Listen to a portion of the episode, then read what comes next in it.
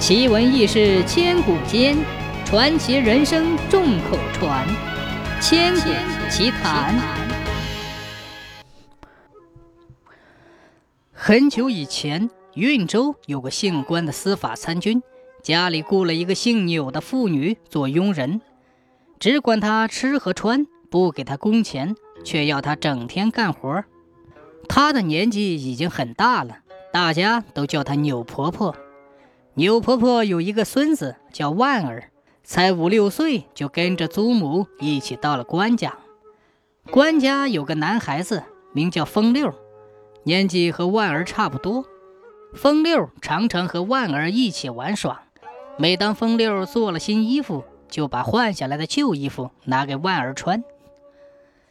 一天早晨，牛婆婆突然发了脾气，气呼呼地说：“都是小孩儿。”有什么贵贱好分呢？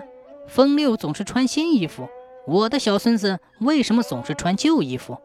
关参军的老婆听了，很不高兴地说：“风六是我的儿子，而你的孙子只是个奴仆，你不知道吗？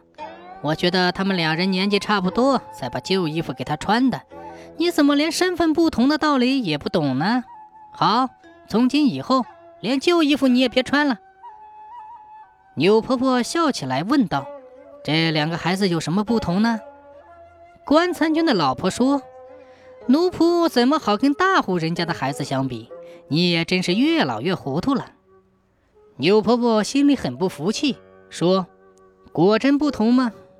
也好，那就让我来试试看，到底不同在哪里。”说罢，牛婆婆拉过风六和他的孙子。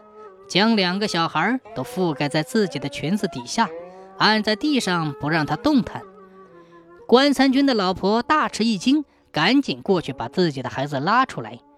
可是拉出来的是牛婆婆的孙子，再去拉，拉出来的还是牛婆婆的孙子。两个孩子的相貌、衣服全都一模一样，谁也分辨不出来。牛婆婆笑呵呵地说：“喏。”这样一来，不就相同了吗？关参军的老婆害怕极了，马上去告诉丈夫。夫妻二人一起来恳求钮婆婆，再三向她道歉，说道：“哎，不知道神仙在此，实在冒犯，请多多原谅。”从此以后，一家人把钮婆婆当做贵客一样敬重，再也不把她当佣人使唤了。这样过了好久。牛婆婆才把两个小孩重新放到自己的裙子底下，按了几下，放了出来，又恢复了原来的模样。官家特地安排了一间好房子给牛婆婆住，再也不敢怠慢她了。几年以后，看看没有什么事情，官家的人对牛婆婆又渐渐的厌恶起来，于是私下商量要把她害死。一天。关参军让他的妻子去请钮婆婆喝酒，有意把钮婆婆灌醉。关参军偷偷的进去，恶狠狠地举起大锄头，朝钮婆婆的头上猛地一击，正好打在脑门上。钮婆婆哎呀一声倒在地上。他们仔细一看，竟是一段栗树木头，有几尺长。关参军高兴极了，以为除掉了妖怪。从此可以太平无事，就吩咐仆人用斧头把栗树木头砍成一块一块的，再放进火里烧。刚要烧尽，牛婆婆却好端端的从房间里出来，半真半假的对关参军说：“哎，你这个玩笑怎么开的这样厉害呀？”牛婆婆仍说说笑笑，和从前一样。运州人知道了这件事，街头巷尾的议论纷纷。都在骂姓关的，关参军没有办法，只好禀报他的顶头上司观察使。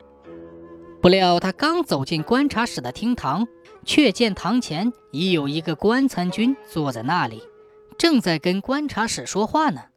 两个关参军形状一模一样，分不出真假。没有办法，关参军只好回家。刚到家，却有一个关参军已经回到家里。谁真谁假，连关参军的老婆也分不出来。关参军的老婆知道是自己闯下了祸，只好又去苦苦哀求钮婆婆，痛哭流涕，说尽了好话，跪在地上拼命的磕头。牛婆婆才这样一挥手，两个关三军慢慢的走拢来，终于合成了一个人。从此以后，关家再也不敢干伤天害理的事了。